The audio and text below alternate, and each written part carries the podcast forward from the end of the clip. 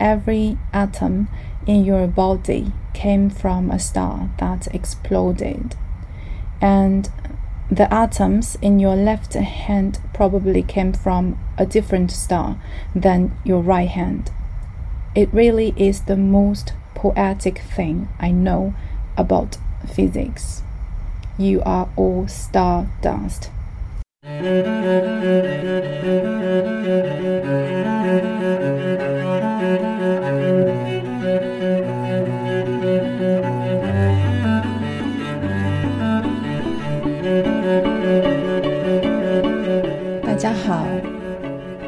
欢迎收听新一期的宇宙般若，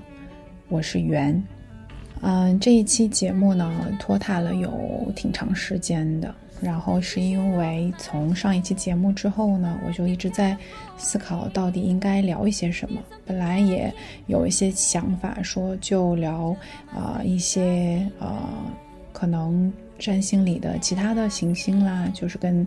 呃因为上一期聊了水星嘛，或者是聊一些呃关于塔罗牌的一些内容啊。但是我就是有一天在想说，因为我们的节目叫宇宙般若嘛。那也就是是，嗯，来自宇宙的智慧吧。我们从宇宙通过学习，呃，探寻宇宙而从而获得的、习得的智慧。那我觉得可能是不是应该先要给宇宙这个词下一个定义？啊，所以我就想要呃做一期跟宇宙相关的节目，然后。嗯，但我一直在想要从什么角度来谈呢？后来有一天，我就突然有一个灵感，也是因为最近读的一本书，啊，前一段时间读了一本叫做《西方神秘学纸巾》，然后这本书呢，它呃的作者他在前言的部分就开宗明义的表达的说，写这本书的目的，啊，是希望改变读者对西方文化和社会的看法，因为，呃，启蒙运动以来。就是重大的影响吧，使得很多文化领域就被划出了主流的范围，然后就从而成为了边缘化的一些被拒绝的知识。但是从二十世纪九十年代开始，这些领域又开始啊继续的逐渐又被发展了起来。嗯，可能不一定是个恰当的标签，但是呃，也就是所谓的西方神秘学。嗯，因为它长呃历史上的这样的一种呃被边缘化之后，所以呢，往往也会呃人们对它产生很多误解。但实际上，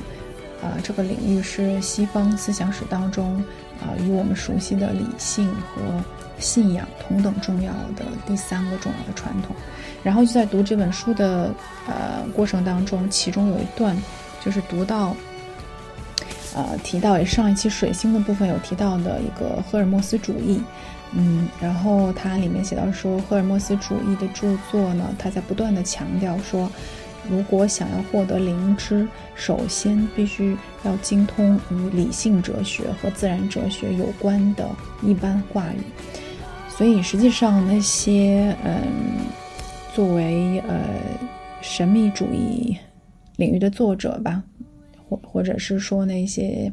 尤其是那些相当有建树的学者，他们实际上是非常博学的，嗯，他们对所谓的比如科学或者一些所谓能够已被证实的这种所谓的显学吧，我的理解是，其实是有着非常深刻的研究和探寻探索的。我们节目在介绍里描述的，啊，是希望通过呃探讨关于比如占星啊、塔罗啊。炼金术啊，哲学、宗教、心理学、艺术以及神话等等等等这些相关领域的学习，想要来试图去听懂宇宙的语言。但这些所有的我们描述的涵盖的范围，都大部分是看上去啊，并非科学的，或者是说未被呃未经证实的。而且今在今天当今这样的一个啊。社会语境下，我觉得科学其实也是成为了一种新的意识形态吧。就是我们往往谈论一件事情，会认为，呃，用科不科学来作为一种很高的评判标准，啊，所以呢，因为这本书里的这句话启发到了我，也就是说，在研究这些未经被证实的领域，如果贴一个所谓不是恰当的标签“神秘学”的话，实际上的前提是要对那些嗯显学吧，就是其实要先有很深入的学习，呃，所作为基础。所以我就今天想要从嗯，可能相对来讲，嗯。科学的角度来谈论一下，呃，或者说来给这个呃宇宙下一个定义吧，就是到底什么是宇宙？当我们谈论宇宙的时候，我们到底在谈论什么？嗯，然后我就去找了一下，然后从啊我们这个中国的古籍上就有讲到说，上下四方为宇，古往今来为宙。啊，这一句话呢是出自战国的狮子，所以说从这句话当中，我们也不难看出，说它实际上是宇宙是一个关于空间和时间的概念。然后，呃，那么英文呃，the universe，它嗯表达的呢也是说，它写的是说，嗯，is all of space and time and their contents，所以。不管是从我们自己的自身的文化，还是说西方的它的定义，都是，嗯，讲的是时空跟呃都是时空吧，就是时间跟空间。所以我觉得我们就可以从这两方面来，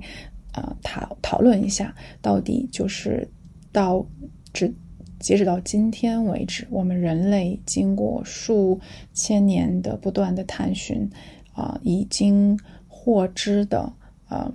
嗯，一些啊，关于宇宙的，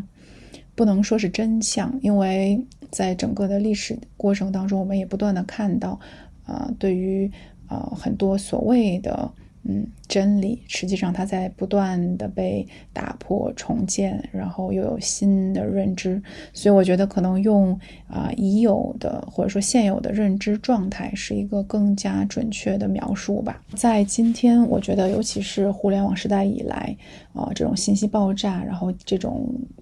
极其便捷的获取信息的一个大的环境下，实际上，如果说谈论到宇宙，或者说宇宙一些现今最新的概念，我觉得我们都可能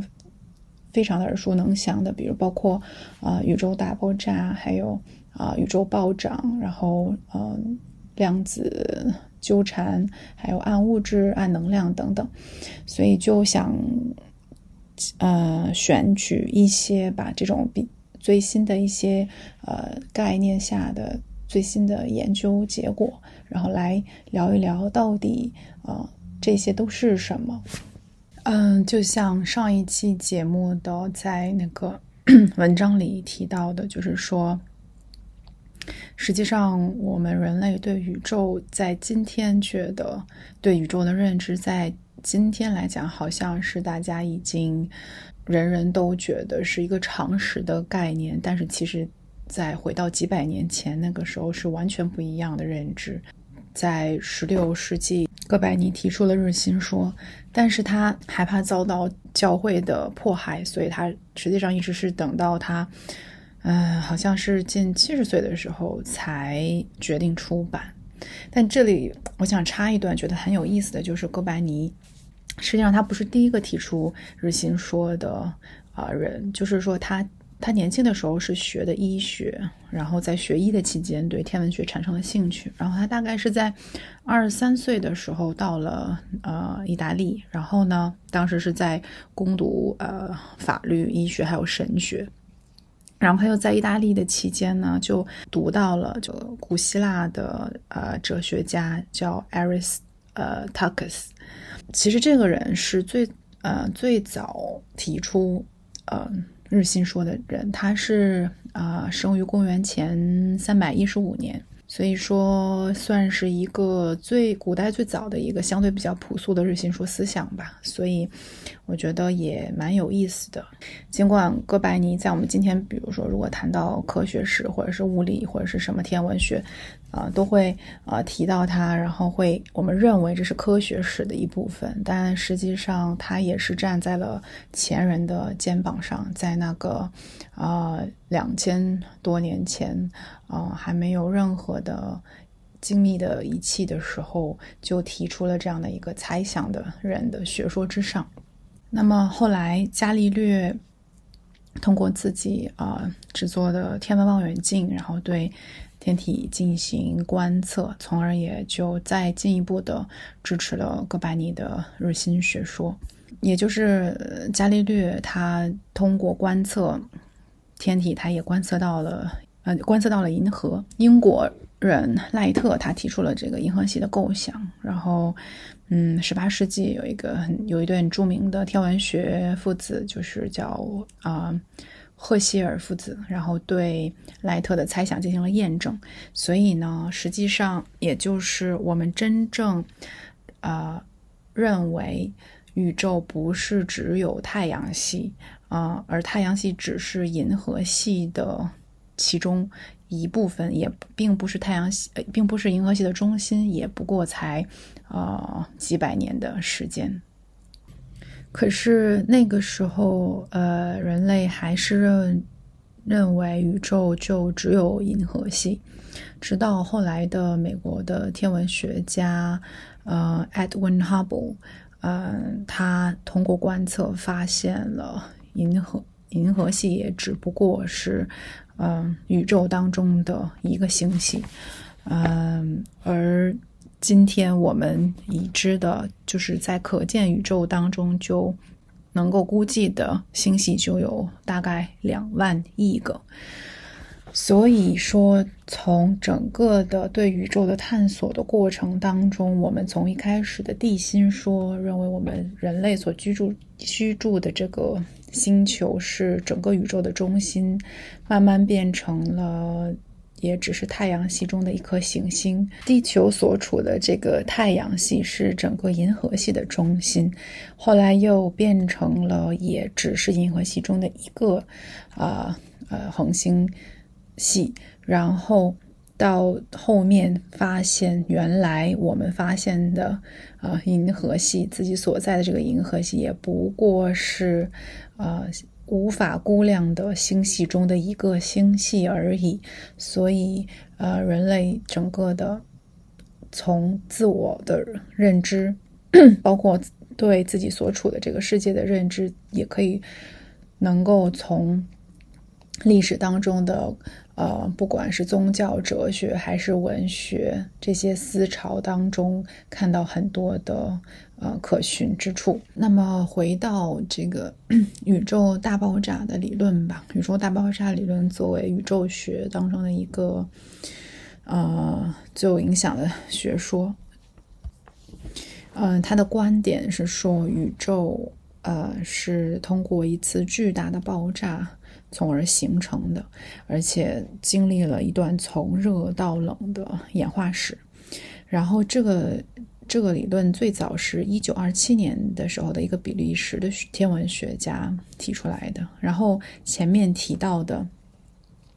那个呃，美国的天文学家哈勃，他因为观测出了星系的红移现象，所以也就啊，从而支持了宇宙。膨胀这样的一个说法，那嗯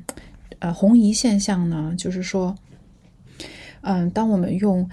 高性能的望远镜观测的时候，就会观察到遥远的星光是红色的，意思也就是说，呃，这些星系正在不断的远离我们，嗯，因为光作为一种波，它在传播空间。不断扩大的时候是会被拉长的，所以说，嗯，因为每种波会对应一种颜色嘛，那长波就是红色，嗯，这个就很像是说，比如说，呃，声源，呃，发出的波就很像，如果一个声源它在逐渐的靠近我们的时候，那我们的听到的，啊，声音，呃，那个波长也就会更短，但是如果它这个声源在不断不断的远离我们的时候，那它的那个。波长也就会啊更长，所以是因为我们观测到了呃这样的一种红移现象，也就证实了说，嗯，远处的星系在不断的远离我们，因此整个宇宙都是在不断的膨胀。那么，如果时间往回推的话，那它一定曾经是一点一点靠近缩小的话，它最后是回到一个点的。这也就是啊，证实了宇宙，提供了宇宙大爆炸这个一个学说的一个呃非常有力的证据吧。但是这个只是，呃，宇宙学当中的一个模型，然后还有另外一个非常重要的模型，就是静态模型。因为，嗯，爱因斯坦一直坚信宇宙是静态的。这两种模型一直，啊，僵持了近二十年，直到二十世纪六十年代，又有两个重大的天文学的发现，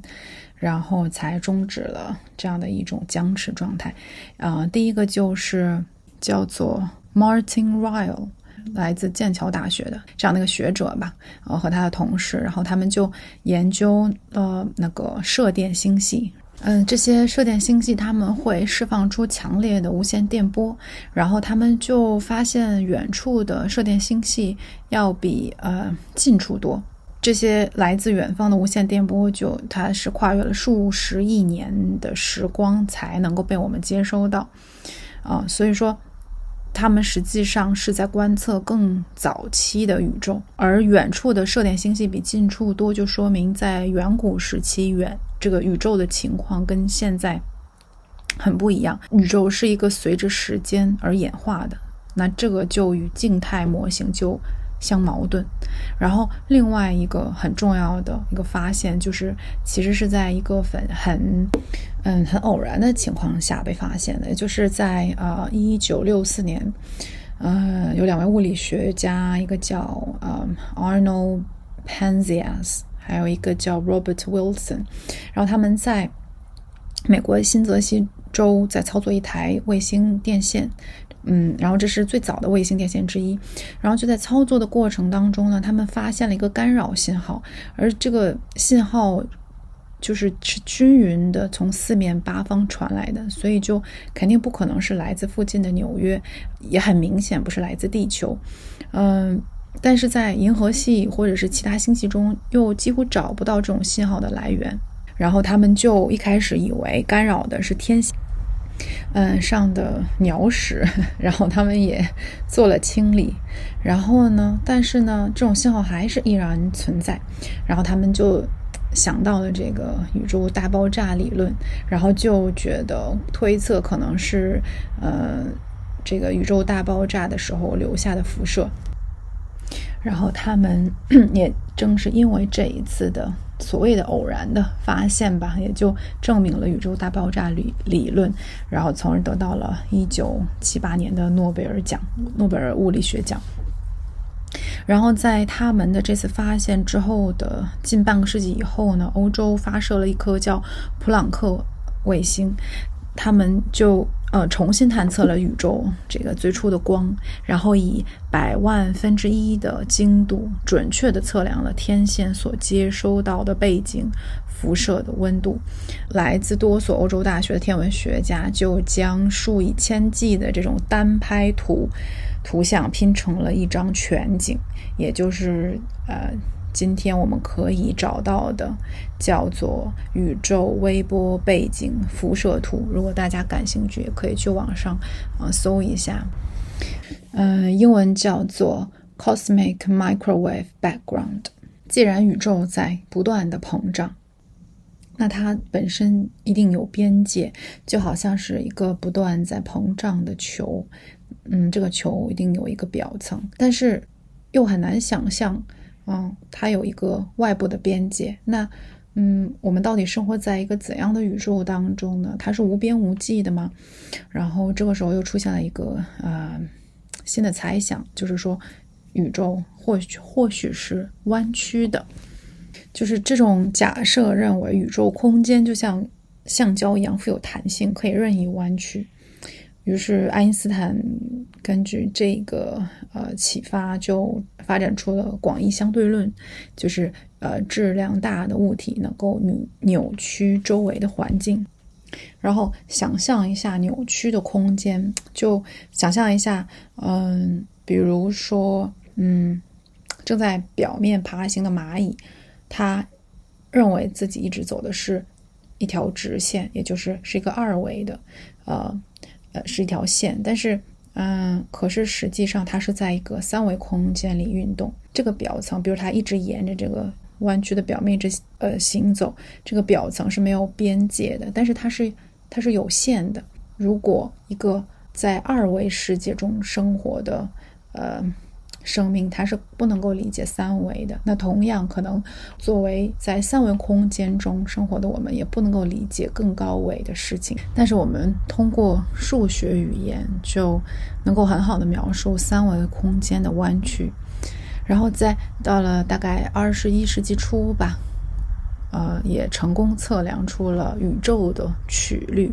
测量曲率的话，首先肯定是要从很远的地方，啊，去观测。我们使用的就是前面提到探测到这个宇宙微波背景辐射的这个普朗克卫星，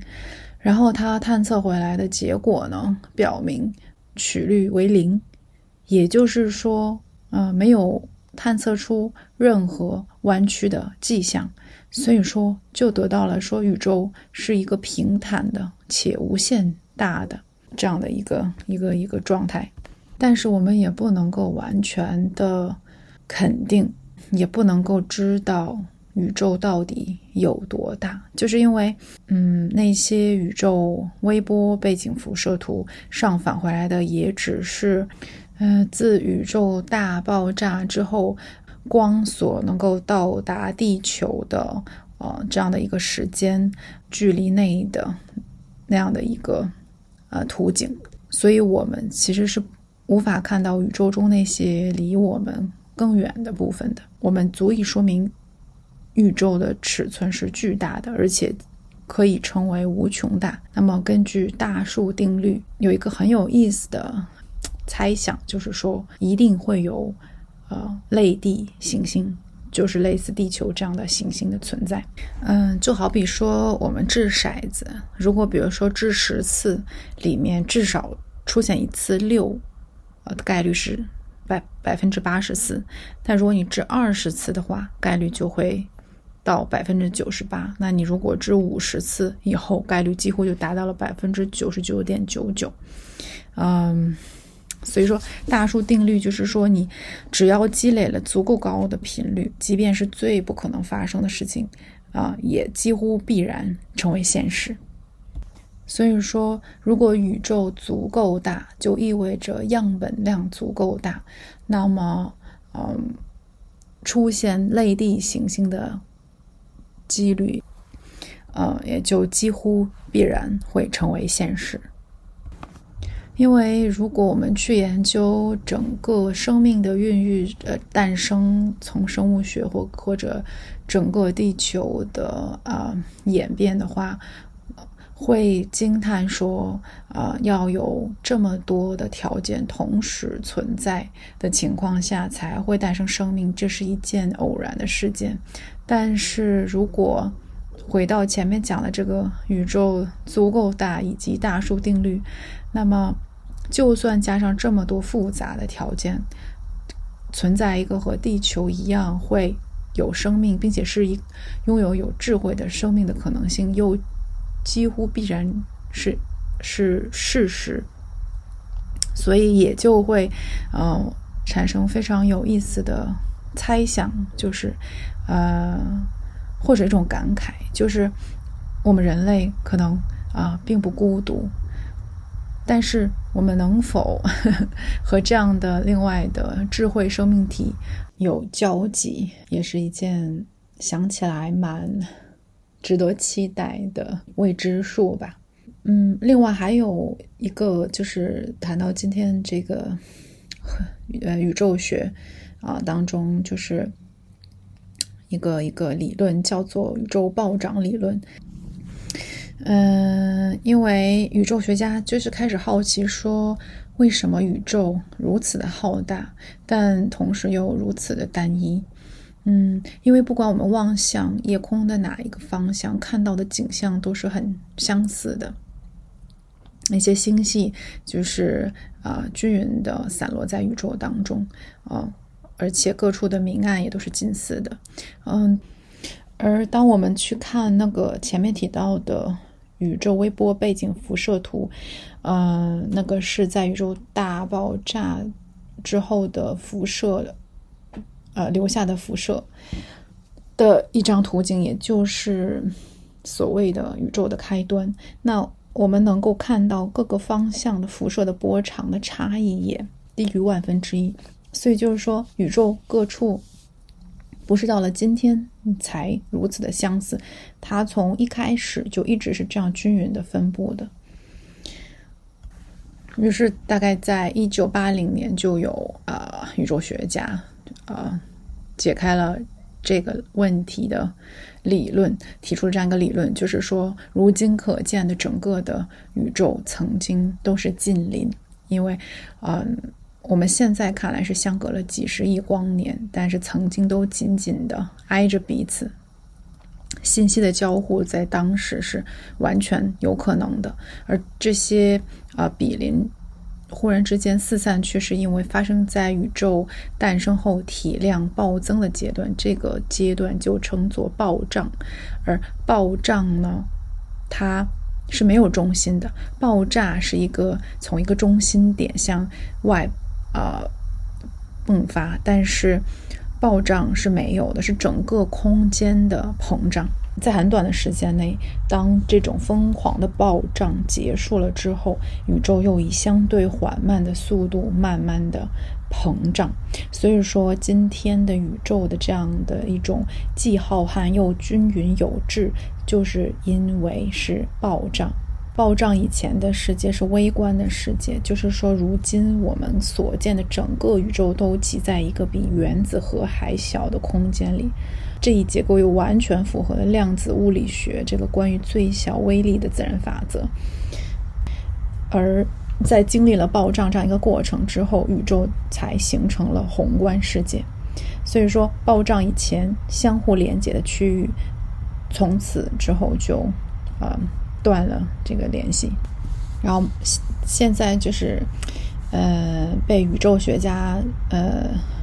认为暴胀是在一种叫做呃暴胀子的粒子下作用下发生的，但是也没有人知道这个暴胀子到底是什么，而这个理论到目前为止也并没有呃确凿的证据呃可以证实，呃也依然是一种猜想的阶段。但是嗯，这个暴涨理论就跟这个最新观测到的一个结果又很惊人的吻合。观看这个微波宇宙微波背景图。辐射各处的时候，它会有一些细微的起伏的差异，呃，这个就被叫做是量子涨落的的典典型的模型。量子涨量子涨落叫做 quantum fluctuation，就是说在原子或者是更小的尺度内能呃这个能量的偶然的变化，嗯，然后宇宙突然暴胀的时候，这种涨落也就会被扩大，扩大到了宇宙级别。其实就嗯想象说。在吹气球的过程当中，呃，如果气球上面有印花的话，那个很细小的字符就会因为它的这种暴胀而变成了一个更大的字体。所以就是曾经细微的差别，因为暴胀而因为膨胀而被放大了。嗯，所以说后来就又出现了一个新的猜猜想，就是啊。叫做多重宇宙，呃，也就是说，嗯，我们的宇宙以及法则只是诸多宇宙与诸多法则中的一个，嗯，而不同的宇宙的多样性就很像是我们自然界当中的，哪怕一片飘落的雪花，啊，它也会啊有不同的样貌一样。然后还有一个就是关于暗物质，呃和暗能量的一个嗯呃发现吧，就是说，嗯，因为我们有的时候这个呃观测天上的这个星系，会发现星系会被光环、光圈环绕啊，或者放大、扭曲啊，然后就是根据呃爱因斯坦的广义相对论，就是说呃质量巨大的物体能够扭曲空间。所以说，大大质量物体的附近的光线传播路线它不是直线的，而是弧线的。而爱因斯坦他还预言说，引力能够使空间变成透镜，所以远方的星系通过这样的宇宙放大镜可以显得更大。而我们确实在宇宙当中发现了这种奇异的放大镜，就是。有一个呃，位于室女座的巨型星系团叫 Abell 一六八九，啊，然后它跟地球的距离超过二十亿光年，然后这个星系团扭曲了光空间，然后就呃弯折了光线，所以遥使得遥远的星系就变成了啊光呃环形的光圈，但是。呃，经过勘测，就是这个星系团内并没有足够多的星星来产生如此震撼的效果。嗯，可是它又很明显的扭转了宇宙空间，就是说我们观测不到能够呃扭转宇宙空间的这样的一个质量群。所以说，到底是什么使这个扭曲发生了变化呢？啊，于是就得出了两个可能性，一个就是引力定律是错的，也就是说，呃，远距离的引力要比呃我们想象的要大得多得多。然后这就是说，爱因斯坦和牛顿啊并不全对，呃都并不全对。然后有呃一小部分的天体物理学家就比较认同这样的说法。然后，但是还有另外一种解释，就是说，嗯，引力定律没有问题。而这个星系团 Abell 一六八九，呃，这个星系团它内部包含的物质要比我们观测得到的要多得多得多。而嗯，这些本身是不发光也不发射任何电磁波的物质，而这种物质就是暗物质。所以说，因为 Abell 一六八九具这个星系团具有使光线过分弯曲的引力，而暴露了暗物质的存在。根据计算，这个星系团中的每一个星系都被云雾一般的暗物质，呃，环绕着。这些暗物质运比星系中所有的星星加起来的质量还要大十倍、百、百倍，甚至千倍。而正因为有这样的云雾般的暗物质运，这个星系团才有可能存续，否则就早就消散了。因为，嗯。这个星系团的相对运动速度非常快，足以产生巨大的离心力。所以说，如果没有暗物质将它们笼罩在一起，它们就会四散到宇宙的各个角落。而到二零一四年，天文学家终于发现了第一批暗星系。我们所在的银河系在宇宙中也有一个黑暗的孪生兄弟，哦，然后它是位于后发座附近。大小跟银河相仿，而且几乎完全是由暗物质组成的。而且暗物质它不仅是充斥在宇宙的星系周围，而且它还会形成自己的结构。但是因为暗物质不会对电磁力有任何的反应，所以说我们也无法感知到它。暗物质作为二十一世纪人类认知过程当中最大的挑战之一吧。嗯，所以为了捕捉，呃，在宇宙中含量最大但却又扑朔迷离的粒子，然后，嗯，物理学家就不遗余力的把这个探测器发射到国际空间站上，然后又下到几千米的隧道里，希望能够探测到暗粒子，呃，撞击呃稀有气体原子核时产生的细微反应。嗯，虽然说现今。暗物质，呃，对于证实暗物质的存在还没有办法提供真正有力的证据。能够被肯定的是，宇宙当中大大多数的物质是还没有被探索过的。呃，就算那些是认为引力定律有问题，想要从而进行修正，也是一个另外的一个很大的挑战。可是，不管是说去，嗯，找到暗物质的存在的证据，还是说去修改引力定律，都不是宇宙未知成分的最主要的部分。实际上，是那些宇宙中大部分的能量都还未被探明身份。我们人类在几十年前开始就是得到这样一种结论，说，嗯，星系正在远离我们，因为这是因为宇宙大爆炸的结果，而这个宇宙开端释放出来的能量让宇宙越来越大，然后，嗯，在这个宇宙空间扩张，嗯的过程当中，应该是。逐渐放缓的过程，因此有一些科学家认为，宇宙暴胀的阶段会逐渐的减缓，然后停止，然后宇宙将重新收缩并且毁灭。但是，天体呃天体物理学家的探测结果却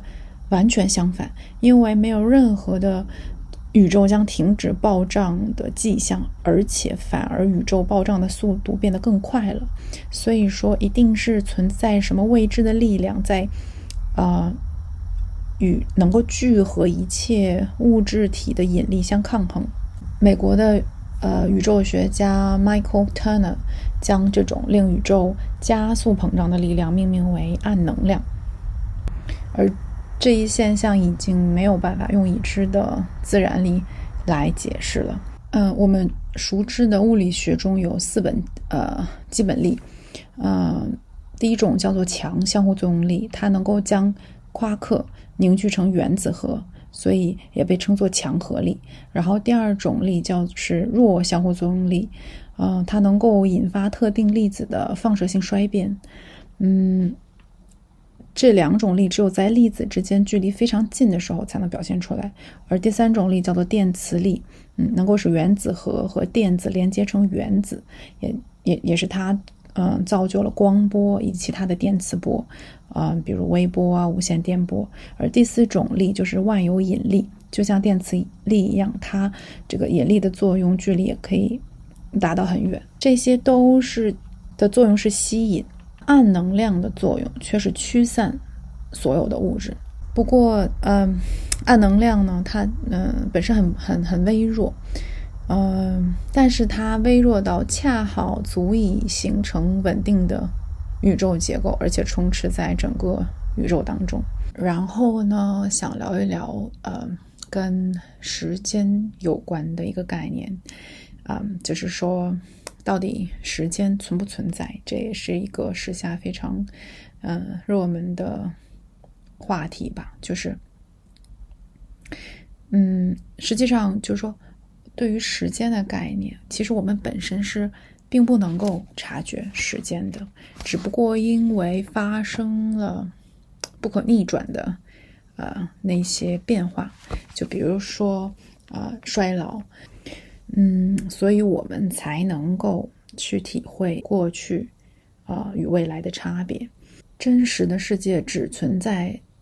于一个瞬间，就是现在。举一个例子，比如说人在衰老的过程当中，比如说头发会变白。那我们知道，就是呃，头发颜色它能够有颜色，是因为嗯，这个色素细胞具有染色的能力。而为了保持这种细胞的活性，就需要大量的化学反应参与其中。所以实际上，一根头发它是黑色，是因为它里面有十几亿个原子正在根据特定的组织模式工作啊，否则染色就无法完成。而如果一一旦有一处出错，整个系统就会瘫痪，那么这根头发就不会啊再是黑色的了，就会变成白色。所以说，这一切都是因为原子运动的结果，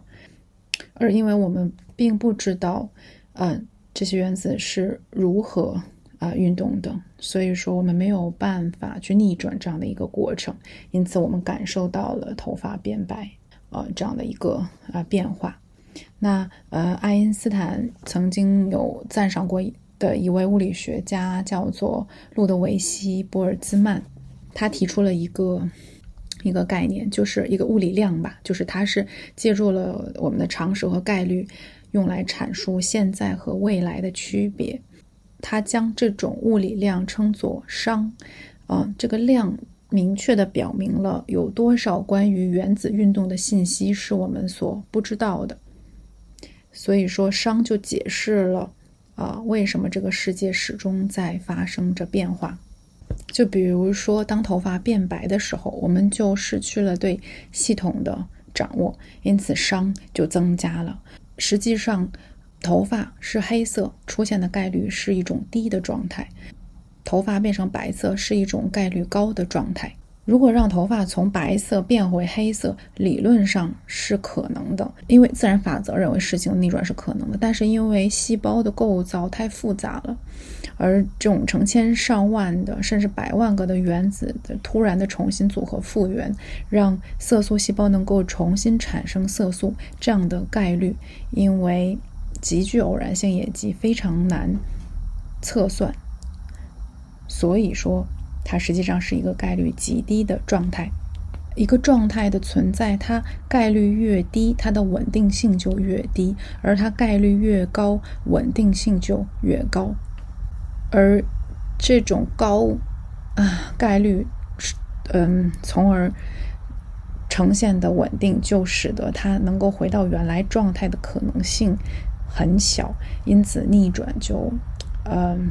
很难实现，所以我们才感受到了时间的流逝。所以就是说，如果这嗯宇宙中发生的一切的过程都可以逆转的话，那么实际上时间对我们来说就没有那么重要了。因此，时间之谜的背后其实是小概率事件，就是各种原子无法被预测这样的一个状况。爱因斯坦曾经在给一个一位朋友的信中有写到过，说：“嗯，对于我们这些虔诚的物理学人来说，关于过去、现在和未来的分别，不过是些执念和幻觉。当然，也是因为爱爱因斯坦他坚信偶然事件是完全不存在的。嗯，他认为世间一切事物的发生都是由自然法则提前设定好的。”所以说，我们因为对这个过程缺乏全面的了解，因此才会感觉到时间在流逝。嗯，物理学有一个概念叫做热力学第二定律，呃，意思指的是说，孤立系统的熵永远不会自动减少，呃，小概率事件只会渐渐让位于大概率事件。嗯，而到目前为止，没有任何的违背这一定律的现象出现。生命体的有序状态一定会渐渐消失。嗯，宇宙各处物质各得其序，这样一种特殊的状态一定是很容易消失的。而混沌才是一种概率更大、更稳定的状态。回到宇宙大爆炸，就是说宇宙。的开端，宇宙并不是由大概率状态而来的，也不是由混沌而来的，它就是一个低概率的状态中演化而来的。一位牛津大学的数学家叫 Roger Penrose，他曾经通过计算得出说，我们现在这样的宇宙形成的概率到底有多低？他算出来的结果是十的十次方的一百二十三次方分之一。但是还有一个谜团，就是说，啊，这种赋予我们一切的秩序源于何方？我们现在都还没有任何的结论。嗯，实际上还有太多太多的没有探讨过的啊内容。但是我觉得足以让我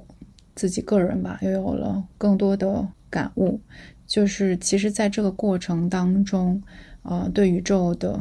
探寻所处的这个时空的探寻的过程当中，会发现，呃，我们在不断的去观测，呃，经过猜想，然后得出结论之后，再又有新的观测现象，然后再一次的验证现有的这些呃证明或者是理论，然后再不断的不断的，因为有新的呃观察而得到新的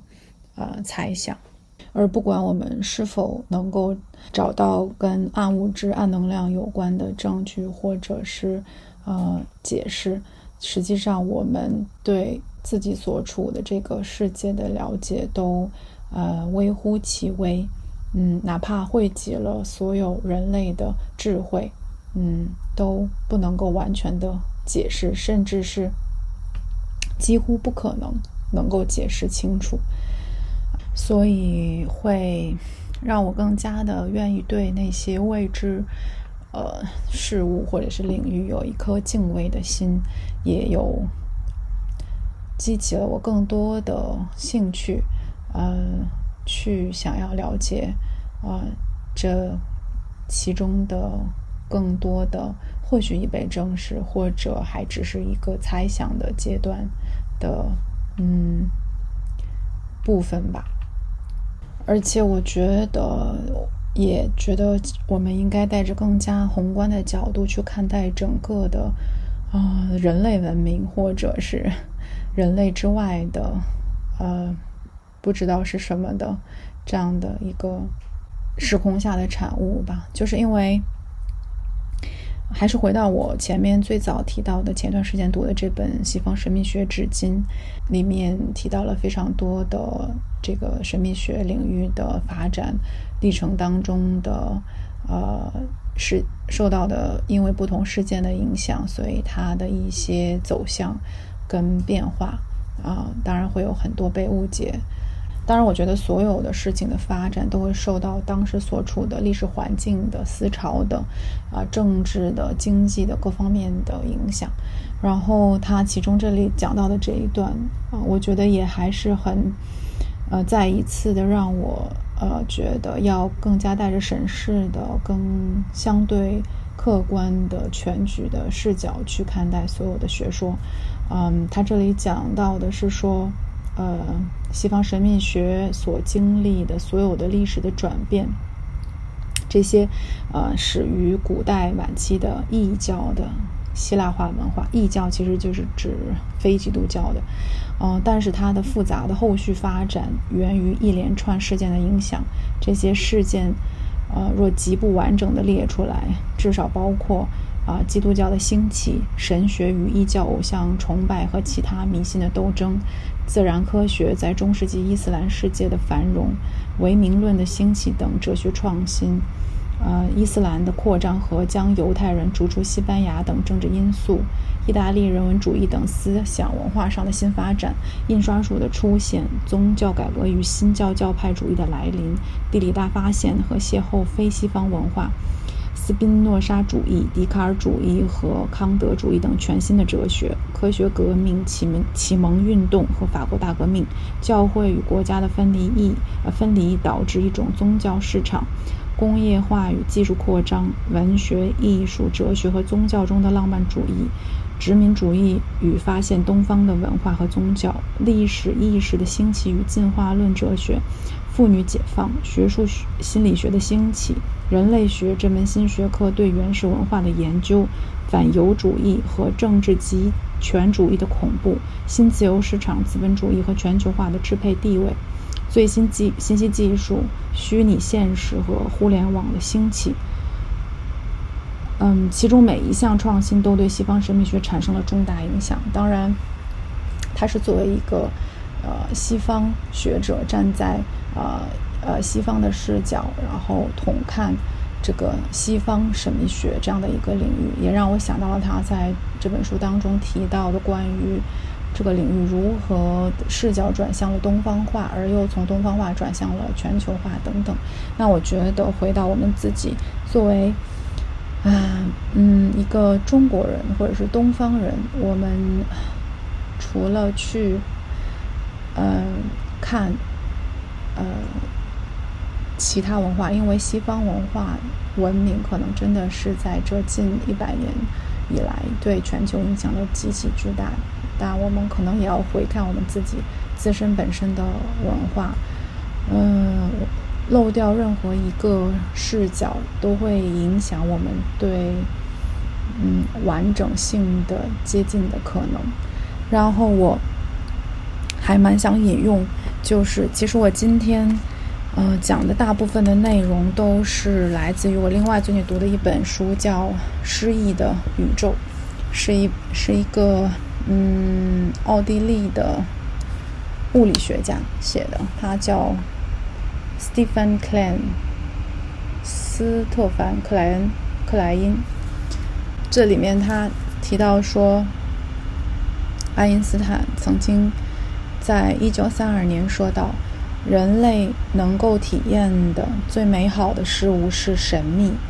这种感受孕育着真正的艺术和科学。所以，我觉得对神秘的探寻，可能是我也会有这样的共鸣，就是是世间一件特别美妙的事情。在感到低低落的时候，特别有效的方式就是，或许真的仰望星空，啊，去观去探寻更加浩瀚的，嗯，远远。大于自己的那个世界，会让自己有更加开阔的心境，也能够让自己至少在呃一段时间或者是当下脱离呃不管是苦闷还是一些迷茫吧。呃，有一天在网上看看到了一个。某一个忘了文章里面，然后他引用了一个也是物理学家，应该是啊，叫 Lawrence M. Krauss。嗯，我我我我可能查过，我忘了，但是我觉得，嗯，他写了一段话，叫做一一一小段诗吧，可能他是这样说的，嗯，Every atom in your body came from a star that exploded. And the atoms in your left hand probably came from a different star than your right hand.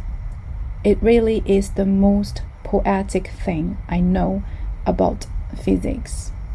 You are all stardust. 说的是你左手的原子可能跟你右手的原子来自于完全不同的一颗星星。那我觉得，其实这这这段话也让我想到了佛教里讲的说，嗯，叫什么？嗯，无我相、无人相、无众生相、无寿者相吧。其实，所谓我们都是一样的，就是可能同样的我身身体是的某一个原子和另外一个人。的身上的某一个原子是来自同一颗星星的，所以会对这个世界有更多的包容，是因为实际上，呃，我们都是一样的，或者这样讲，我们并不是一样的，但是我们拥有一样的、一样的存在。我这一期其实是我第二次录，因为。嗯，开了个头，然后也没录下去，可能也是准备的不是很充分吧。然后，嗯，因为录这个节目也是在水逆期间，如果说水逆真的是，呃，影响一个人的表达，或者是啊这种啊很多思维上的东西吧，那我觉得我也就 原谅了自己。然后这一期也不知道，呃呃，内容上大家会不会觉得？啊，有意思，嗯，但我现在越来越顺应啊，呃，一种自然的结果，就是啊，选择这一天在今天才完成，然后啊，完成了自己也就接受了它，嗯，然后下一期聊什么我还是没想好，然后我相信下一期会在某一个时间，我内心的时间节点上会出现。一个呃思路，嗯，希望你喜欢。Sweet memory.